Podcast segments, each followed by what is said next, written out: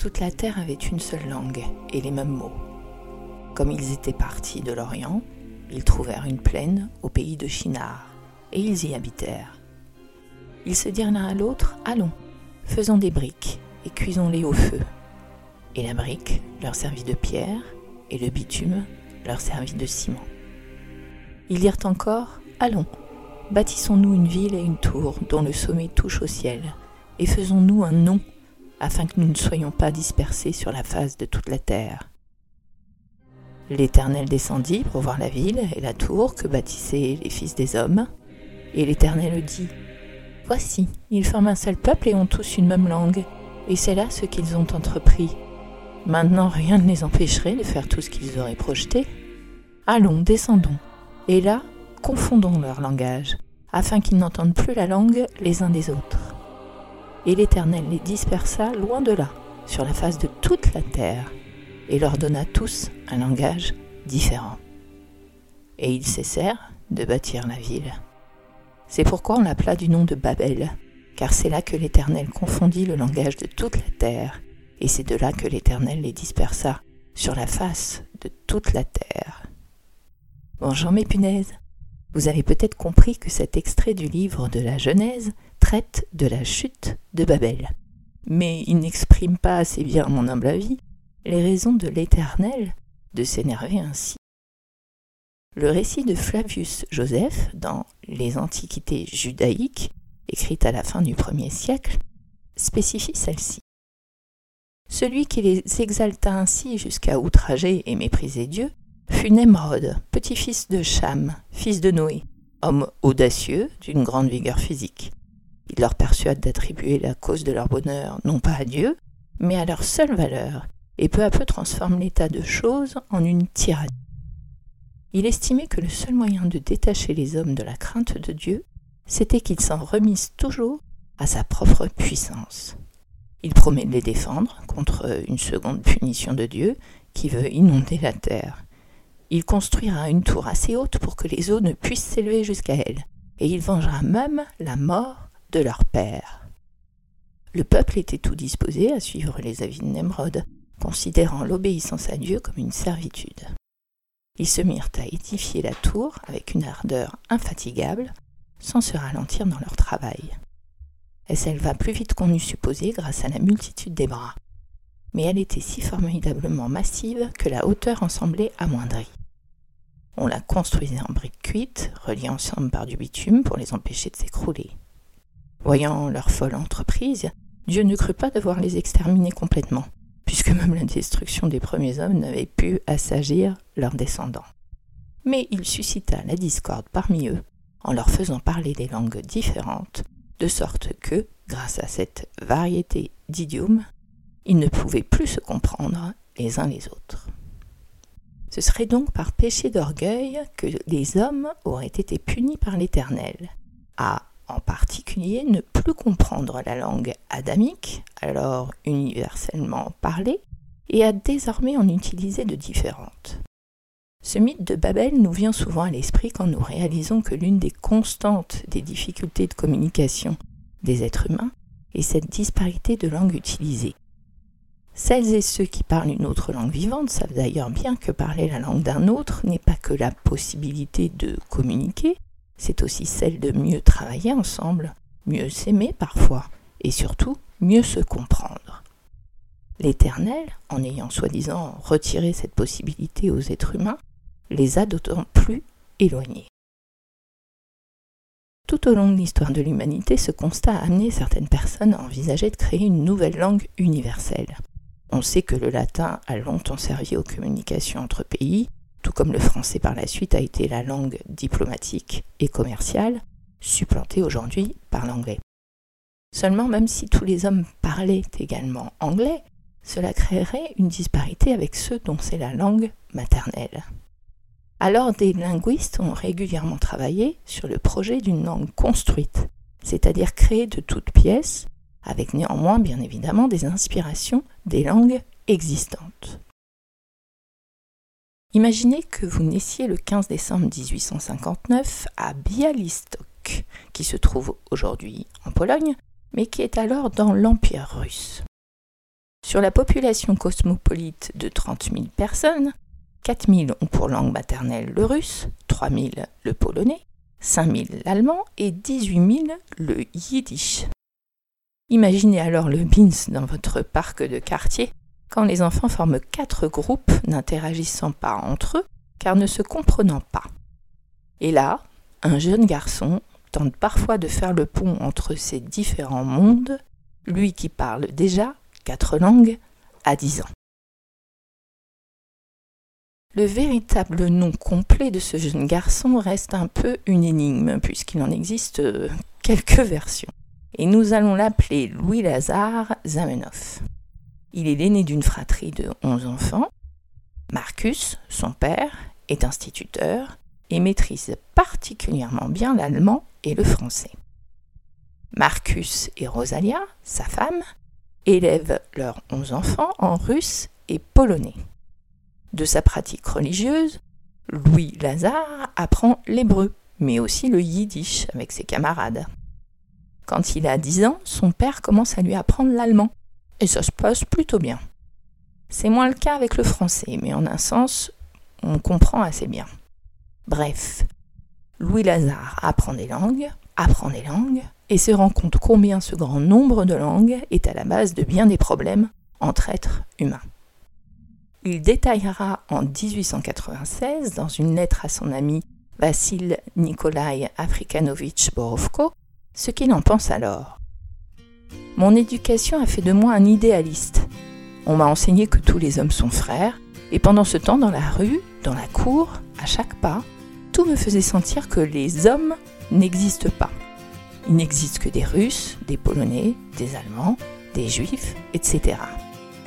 Cela a toujours tourmenté mon âme d'enfant, encore que beaucoup souriront peut-être de cette douleur du monde chez un enfant.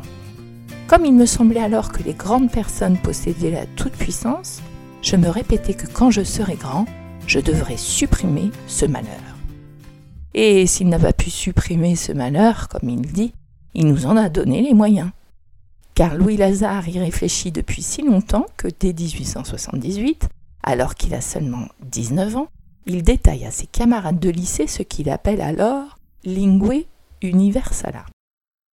Mais Louis Lazare a d'autres aspirations encore et part à Moscou faire des études de médecine, il deviendra d'ailleurs ophtalmologue. Après deux ans loin de Varsovie, où vit alors sa famille, Louis Lazare rentre pour réaliser que son père a détruit l'ensemble de ses travaux sur cette nouvelle langue à laquelle il travaillait depuis si longtemps. Il est livide, mais ce malheureux coup du sort renforce encore sa volonté d'arriver à ses fins. Il mobilise sa mémoire et termine de mettre en forme son projet qu'il appelle Langue internationale qui est un manuel d'apprentissage de cette nouvelle langue à l'usage des personnes parlant russe. Il galère un peu à éditer cet outil, mais finit là encore à arriver à ses fins. Et quand on lui demande comment il va signer, lui dont le projet est purement humaniste et plein d'espoir, il répond Doctor Esperanto. Le succès dépasse toutes ses espérances d'ailleurs. D'abord en Russie et en Europe de l'Est, euh, bien sûr, en raison du besoin de parler russe pour apprendre ce qui devient rapidement donc l'espéranto. Même Tolstoï est dithyrambique. En deux ans, Louis Lazare est du coup contraint d'éditer son manuel dans d'autres langues majoritairement parlées. Car il faut dire qu'il a fait fort.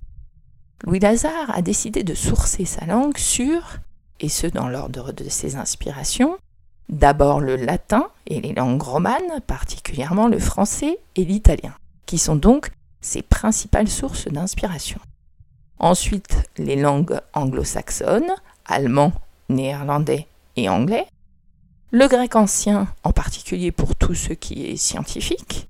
Et enfin les langues slaves, le russe et le polonais. Cet espéranto se compose de 5 voyelles et 23 consonnes. L'alphabet est du coup de 28 lettres, 22 lettres latines, plus 6 autres qui utilisent soit l'accent circonflexe, soit la brève, ce petit demi-cercle qu'on peut voir dans les langues slaves. L'idée principale est la simplicité et la recherche de cohérence entre les langues déjà existantes. Pour ce qui est de la simplicité, l'espéranto est par exemple ce qu'on appelle une langue transparente. La correspondance entre les graphèmes et les phonèmes est simple, stable et régulière. C'est-à-dire qu'un son s'écrira toujours de la même façon, et ce avec l'association de deux lettres uniquement. Chaque mot ne s'écrit donc que d'une seule façon, et chaque lettre ne se prononce que d'une seule manière. L'accent tonique est toujours sur l'avant-dernière syllabe. Chaque mot est construit sous la forme d'un radical et de morphèmes invariables pour spécifier. Par exemple, la terminaison en O pour les substantifs, en A pour les adjectifs, en E pour les adverbes dérivés, en J pour le pluriel et en U pour l'accusatif. Si on prend l'exemple de lumière, qui se dit lumo, L-U-M-O, on peut alors savoir que lumineux se dira luma. Pour nocto, N-O-K-T-O, la nuit, nocturne se dira bien évidemment nocta. Pour toutes les personnes et tous les verbes, le radical est suivi d'un i pour l'infinitif, dies pour le passé, as pour le présent, os pour le futur, us pour le conditionnel et u pour le volutif. C'est l'utilisation du pronom personnel avant le verbe ou d'un groupe nominal qui détermine le nombre et la qualité du sujet. Prenons l'exemple de dormi, D-O-R-M-I, qui veut dire dormir donc à l'infinitif puisque ça se termine par i. On a alors dormis pour le passé, peu importe le nombre de personnes ou qui elles sont, et de la même façon on dira dormas pour le présent, dormos pour le futur et dormus pour le conditionnel. L'ordre des mots est assez libre, même si la méthode encourage sujet, verbe, complément. L'article défini sera par contre toujours au début du groupe nominal, l'adjectif avant le substantif et la préposition au début du groupe prépositionnel. Le contraire s'exprime par le préfixe mal. Goya veut dire gai et malgoya voudra dire triste. Elpi veut dire aider et malelpi veut dire gêner. L'espéranto aime aussi bien faire des mots regroupés à l'allemande. Pour dire nous sommes d'accord, on pourra dire ni estas de la sama opinia. Nous sommes de la même opinion. Mais on peut également dire ni havas la sama opinio.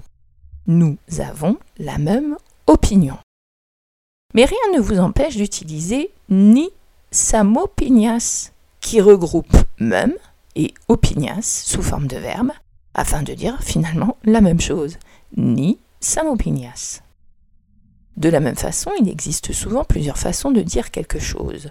Olda veut dire vieux, mais on peut très bien dire plutôt malyuna en prenant yuna qui veut dire jeune, et le préfixe mal pour le contraire de jeune, ou alors malnova, nova étant pour neuf.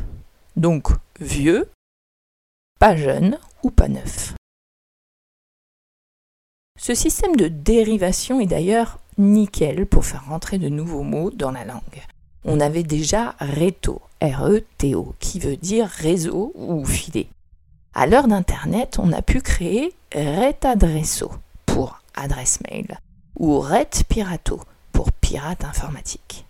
On a pris comme radical ce RET, ramenant à réseau, et on lui adjoint ensuite ce qu'on veut pour parler de quelque chose en lien avec Internet.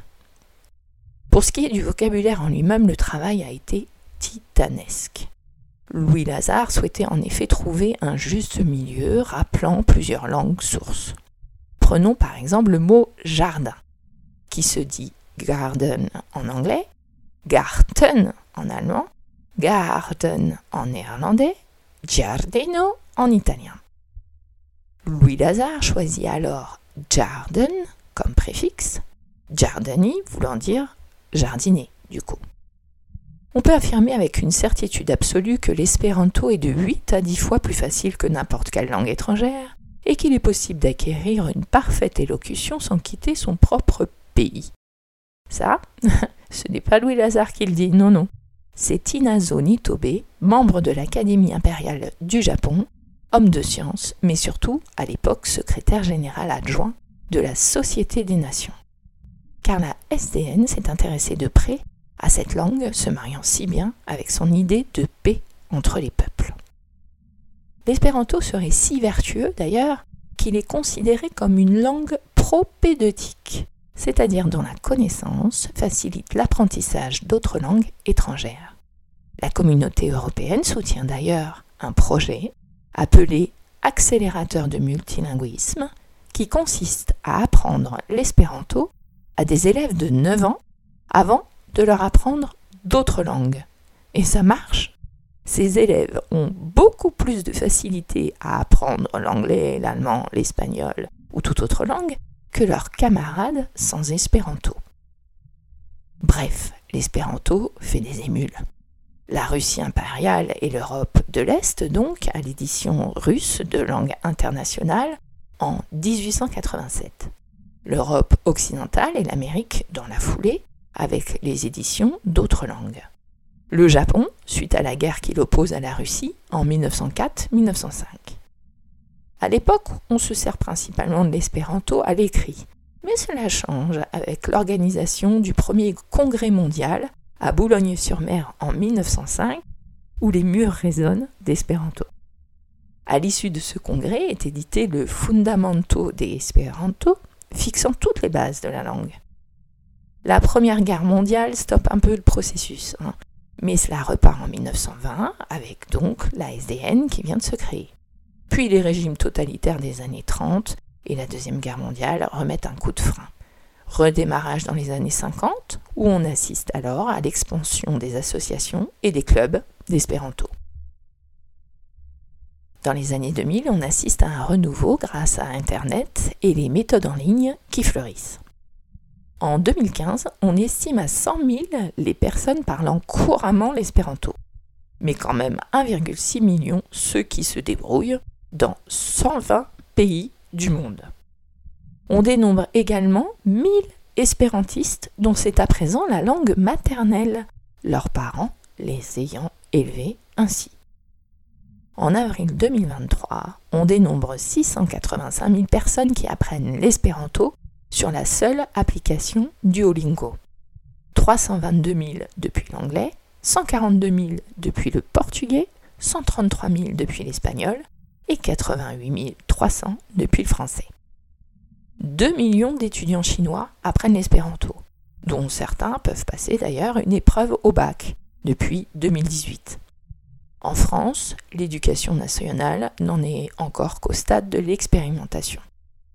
Sur Wikipédia, on trouve quand même plus de 275 000 articles traduits en espéranto. Dans le domaine des arts, on traduit également des livres en espéranto, mais certains sont initialement écrits dans cette langue. Castello de Prelongo d'Henri Valienne est considéré comme le premier roman de cette catégorie. Il y a également des musiciens, comme un certain Jomo en France, qui s'expriment uniquement dans cette langue. Il n'existe par contre que trois longs métrages en espéranto, mais il y a des centaines de courts métrages sans compter tout ce qu'on trouve sur YouTube. Et si vous n'avez jamais entendu ou vu de l'espéranto dans le domaine artistique, c'est probablement aussi peut-être parce que vous ne saviez pas que c'en était. Dans le film Bienvenue à Gataka, les annonces des haut-parleurs sont diffusées en anglais, certes, mais précédemment en espéranto. Et dans Le Dictateur de Charlie Chaplin, c'est en espéranto que sont écrits les panneaux du ghetto. Clin d'œil satirique à Hitler, qui dans Mein Kampf aurait qualifié l'espéranto comme langue des juifs, tout ça parce que Louis Lazare l'était. Bref, l'espéranto était une merveilleuse idée. Et pour avoir jeté un coup d'œil à son apprentissage avec ma fille de 9 ans, elle semble vraiment relativement simple à aborder. Nous allons poursuivre cet enseignement, et je pourrais peut-être bientôt conclure mes podcasts par des Dis balda, miae simoe. Allez, pour aujourd'hui, ce sera encore à bientôt, mes punaises. Prochain épisode. Mais c'est quoi l'histoire du Mont Saint-Michel, punaise?